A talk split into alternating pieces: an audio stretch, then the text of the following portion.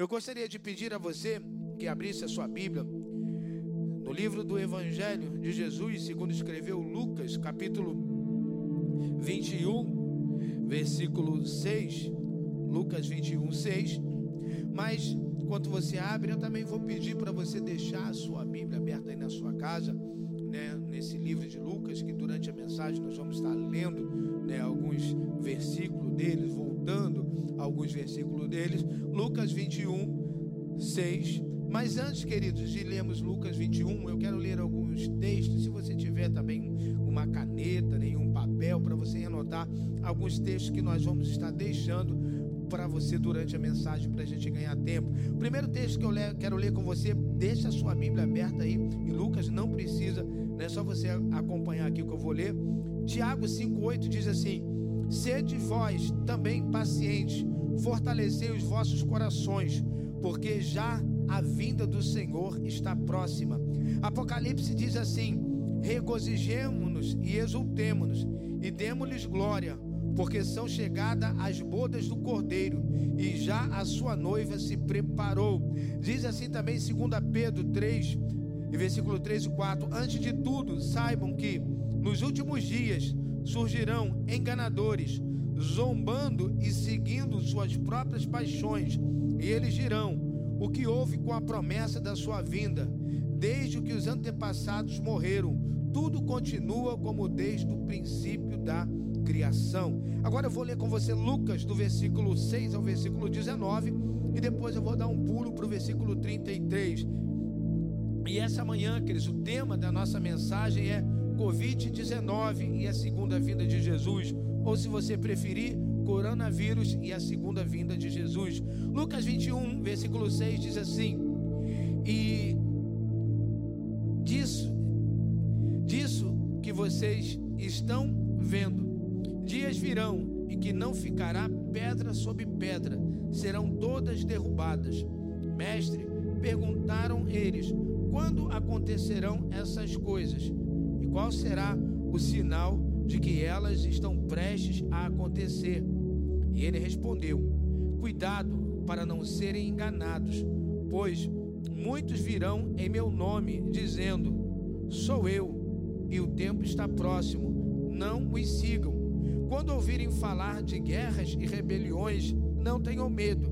É necessário que primeiro aconteçam essas coisas, mas o fim não virá imediatamente. Mas o fim não virá imediatamente. Versos 10: Então lhes disse: Nação se levantará contra nação, reino contra reino. Haverá grandes terremotos, fomes, pestes em vários lugares. Acontecerão terríveis acontecimentos terríveis e grandes sinais provenientes do céu. Mas antes de tudo isso, prenderão e perseguirão vocês.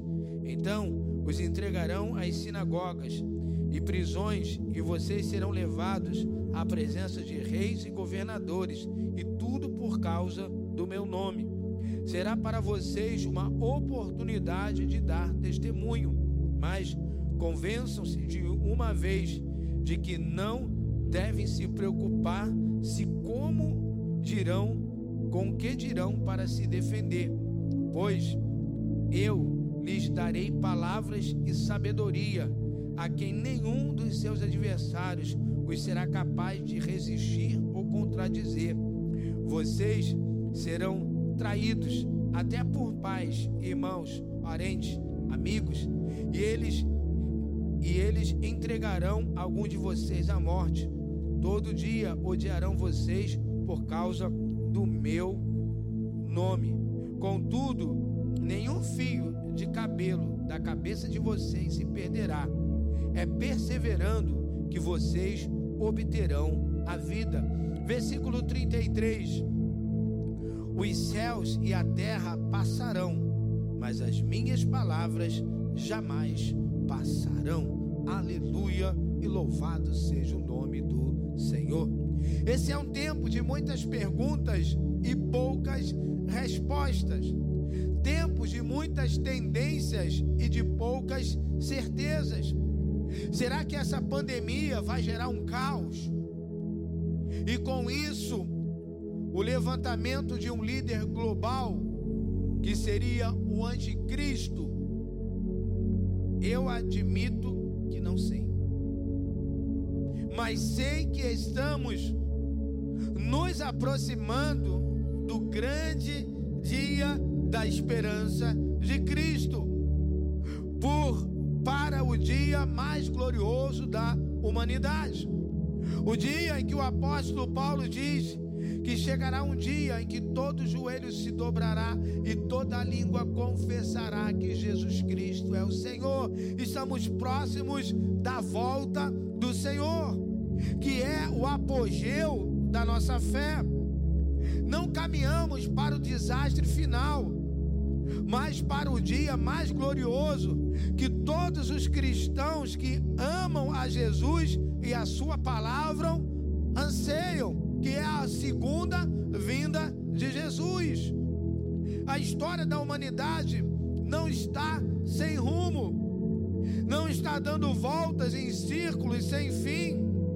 Ela caminha para um desfecho, para um ápice apoteótico, a segunda vinda do Senhor, que, claro, será um dia de glória, alegria para os que esperam e tristeza e angústia para os que ignoram ou desprezam. O glorioso dia da volta do Senhor.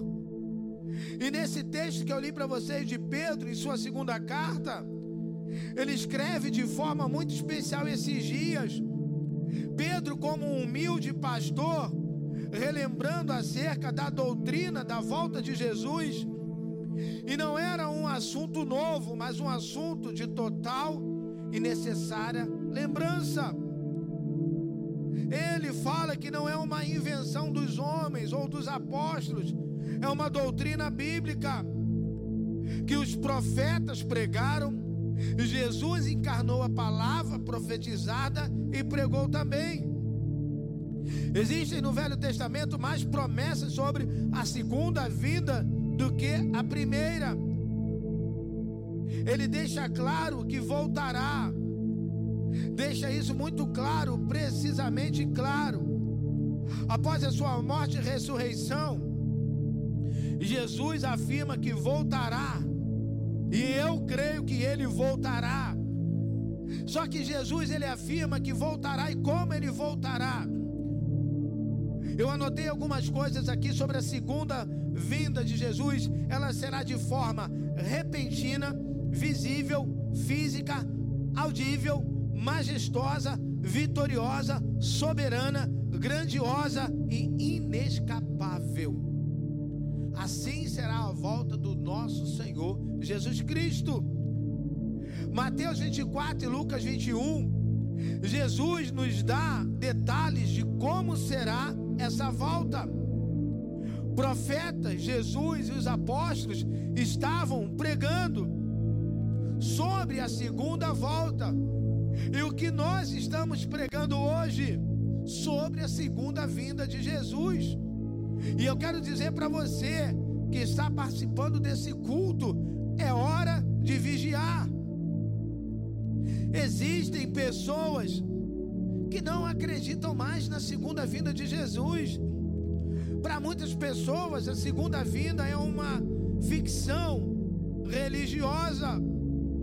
Só que Paulo disse, está escrito em Tessalonicenses 5, 2 e 3, pois vocês mesmos sabem perfeitamente que o dia do Senhor virá como ladrão à noite, quando disserem paz e segurança a destruição virá sobre eles de repente, como as dores de parto à mulher grávida, e de modo, Paulo diz, nenhum escaparão. Nesse texto, irmãos, temos um sermão profético do próprio Senhor Jesus. Na verdade, irmãos, esse tema sobre a segunda vida é muito frequente em todo o Novo Testamento. Porque a cada 25 versículos do Novo Testamento, temos um sobre a volta de Cristo. A cada 25 versículos do Novo Testamento, nós temos um que fala sobre a vinda de Cristo. Aqui nesse livro de Lucas, versículo 6 e o versículo 7, diz assim: a palavra do Senhor. Disso que vocês estão vendo, dias virão em que, que não ficarão pedra sobre pedra, serão todas derrubadas. Mestre, perguntaram eles, quando acontecerão essas coisas? E qual será o sinal de que eles estão prestes a acontecer? Qual é o sinal que elas estão prestes a acontecer? Duas perguntas muito importantes aqui. Quando? E após quais os sinais se dará esse acontecimento? O termo mais usado por Paulo, especial, especialmente, mas também por Pedro, Tiago e João, é o termo grego parousia, que literalmente parousia significa presença vinda. Paulo, ele diz que fortaleça os seus corações para serem irrepreensíveis em santidade diante do nosso Deus e Pai, na vinda do nosso Senhor Jesus Cristo com todos os seus santos. Então, eu também posso dizer e lembrar que parousia não é um termo exclusivo para a volta de Jesus. É utilizado mais como tradução para o termo vinda. Encontramos parousia no Novo Testamento para se referir às pessoas e até mesmo o anticristo. Por esse fato em particular, eu gosto mais do termo epifânia. Epifânia no grego significa o dia do Senhor que é o termo que Paulo usa quando fala desses assuntos nas suas cartas pastorais. E realmente, irmãos, a vinda do Senhor será o aparecimento, será o aparecimento da glória do Senhor. O grande e temível dia do Senhor, uma grande epifânia. O livro de Tito diz assim: aguardando a bem aventurada esperança, a bem-aventurada o aparecimento da gloriosa manifestação do nosso grande Deus e Salvador Jesus. Esse dia está próximo, irmãos. O dia em que ele voltará. Porque parousia ou epifânia de Jesus vai acontecer novamente. Porque a segunda vinda de Jesus vai acontecer. Vai acontecer a segunda vinda de Jesus. Vai acontecer a segunda vinda de Jesus. Por que vai acontecer a segunda vinda de Jesus? Porque Jesus, disse lá no Evangelho de João, capítulo 14, versículo 3: Eu voltarei Jesus disse: Eu voltarei, e eu creio que Ele voltará. E se você crê que Ele voltará, interage comigo agora aí no chat e coloque aí também. Eu creio que Ele voltará. Eu creio, queridos, que Jesus voltará. Eu creio que esse dia está próximo. Cremos que a igreja será arrebatada antes da grande tribulação final. Como disse Jesus, por amor aos escolhidos. Em Mateus, Jesus disse assim: Olha, dois estarão caminhando, estarão no campo, um será levado, o outro será deixado. A volta de Jesus Cristo, irmãos, ao mundo, consistirá da manifestação e aparecimento e revelação. Jesus está próximo para voltar. Nós lemos aqui nesse texto que fala sobre peste, tem uma outra versão que fala sobre epidemias. O que, que a gente está vivendo hoje, irmãos? A palavra nos diz que ainda será, a palavra nos diz que será ainda nas nuvens, na glória do Pai, do Filho, uma verdade literal, que eles acompanhada pelos anjos do Senhor, acompanhada dos salvos, repentina, Será como um relâmpago, queridos, que sai do Oriente ao Ocidente. Diz que será como um ladrão. Será para a glorificação dos santos. E eu quero testificar isso no seu coração. Será breve. Em suma, a parósia de Jesus avisará a epifânia de Deus. Nós precisamos ficar vigilantes para que tudo está acontecendo, queridos, para esse grande dia.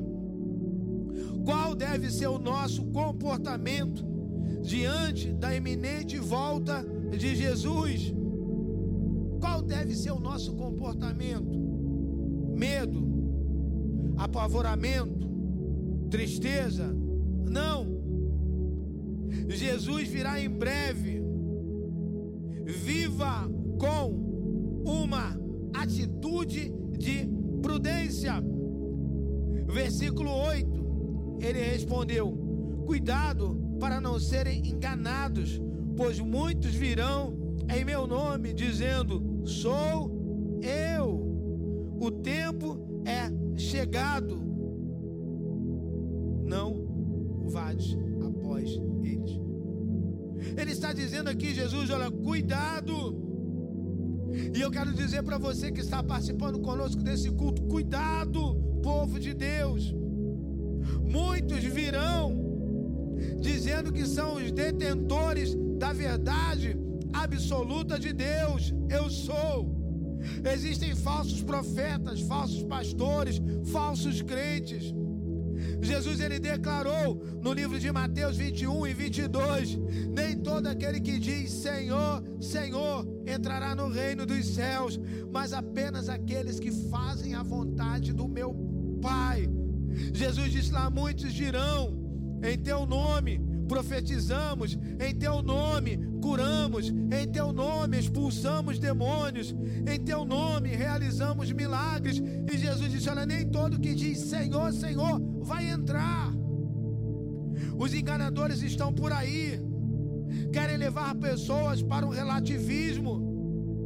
Quando, irmãos, uma pessoa crente tem duas atitudes, ela se arrepende e muda ela muda de teologia para justificar o seu comportamento, gera enganos religiosos, estilo de vida contrária à santidade. Porque, irmãos, comportamento é determinado pela teologia. A conduta é filha da teologia. Seja um crente bereano, firme, fuja dos aventureiros da fé, pastores ou não. Ainda mais, irmãos, em tempos onde alguns inflamados por terem muitos seguidores em redes sociais. Cuidado, esse tempo tem sido um pouco perigoso. É tanta live, é tanta coisa. Cuidado com o que você tem ouvido. Cuidado com as coisas que você anda ouvindo. Procure analisar o que você está ouvindo. Procure pesquisar na palavra o que, o que você está ouvindo, se é real ou se é heresia. Cuidado com esse negócio de texto sem contexto, porque isso é pretexto para heresia. Até o que eu prego você tem que analisar. Eu sempre ensino isso. Jesus em breve vi, virá. Viva com uma atitude de perseverança. Versículo 9 diz: Quando ouvirem falar de guerras e rebeliões, não tenham medo.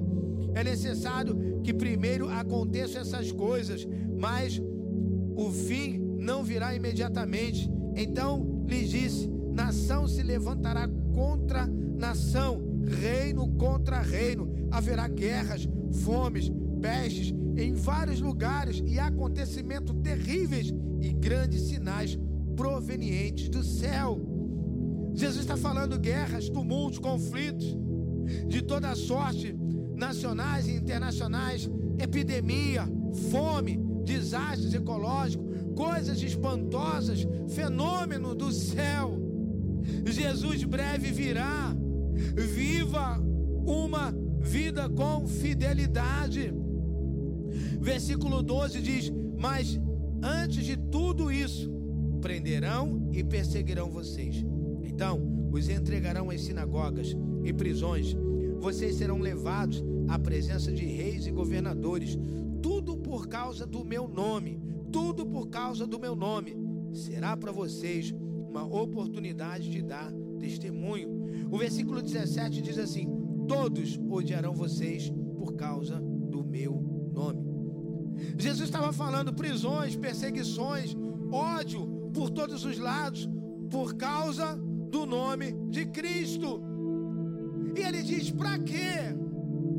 Vocês sofrerão tudo isso para que deis testemunho. Para que deis testemunho. Isso vos acontecerá para que você testemunho. Para que você dê testemunho. Seja encontrado fiel. Não leve a sua única vida na corda bamba. Como alguns dizem, no final tudo vai se arranjar. Irmãos, quando Jesus voltar, não vai ter jeito. Quando Jesus voltar, não vai ter, não vai dar para acertar a vida, vai ter que acertar contas com Ele. Jesus está próximo para voltar. Jesus, queridos, em breve virá. Então viva com uma vida de dependência. Viva com uma, uma vida de dependência. Versículo 14 diz assim, ó, 14 e 15, depois pulo para o 17. Mas convençam-se de uma vez que não devam preocupar-se com o que dirão para se defender. Eu lhes direi as palavras de sabedoria, agir naturalmente, sem reserva ou prévias defesa. Deus será por nós. E ele diz: Pois eu lhe darei palavras de sabedoria. Vocês serão traídos até por pais, irmãos, parentes, amigos. Eles entregarão vocês à morte. Por isso que nós temos que viver nessa dependência de Jesus. Jesus virá em breve. Viva também com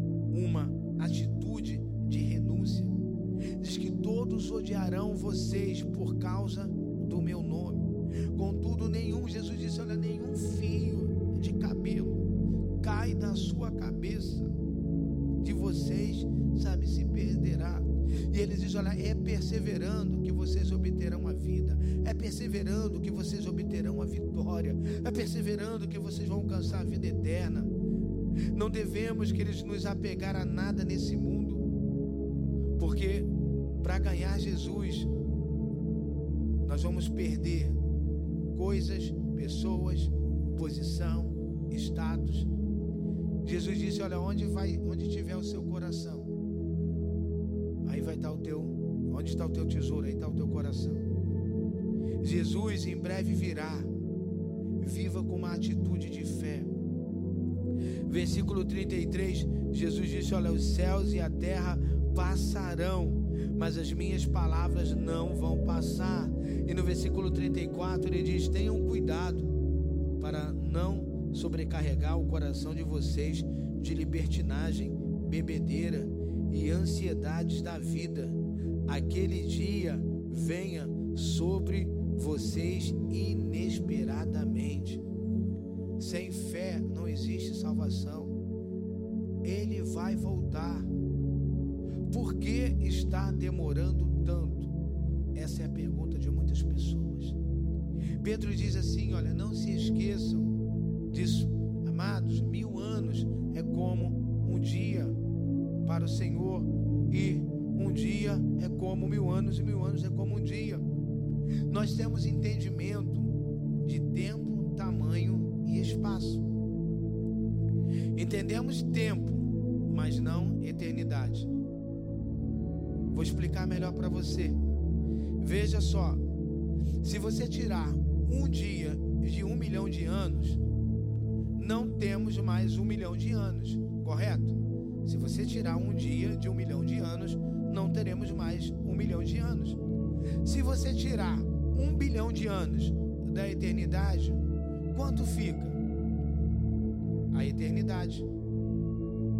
Se você tirar um bilhão de anos da eternidade, quanto fica? A eternidade. Porque a eternidade não é tempo, é uma categoria de Deus. Assim, queridos, Deus, só Ele está no passado, no presente e futuro. Deus escreveu a história antes mesmo dela existir. Então ele não está atrasado, ele está no tempo perfeito dele. Atraso não é de Deus. Ele está esperando e não demorando. Essa é a diferença. Ele está esperando e não demorando. Ele está esperando para dar mais oportunidade para mais pessoas aceitarem. E aí onde eu falo para você, precisamos usar esse momento de angústia, desespero, de medo das pessoas, de ansiedade, depressão, solidão, para a gente evangelizar essas pessoas, ganhar elas para Cristo. Pedro diz que quer, Deus quer que todos se arrependam, oportunidade para mais pessoas, porque Deus é longâmino, queridos, Deus é longâmino. Ele está dando, esperando, dando oportunidade, Ele não está demorando que crescer na graça, queridos, no conhecimento do Senhor. Essa pandemia, queridos, afetou o mundo para sempre, como nenhuma outra pandemia. Essa afetou o mundo como nenhuma outra afetou, mas não é tempo do juízo final. Isso não é verdade. O juízo será após a vinda de Jesus. E a pergunta que eu deixo para você Nessa manhã, você está preparado para o fim? Nós estamos preparados para o fim. Se Jesus voltasse hoje, você estaria preparado? Estamos preparados para o fim, queridos. Aqui no capítulo 21, veja o que diz o versículo 36. Estejam sempre atentos Orem para que vocês possam escapar de tudo o que está para acontecer e estar em pé diante do Filho de Deus. Eu quero ler esse versículo de novo com você. Estejam sempre atentos e orem para que vocês possam escapar de tudo está para acontecer e estar em pé diante do Filho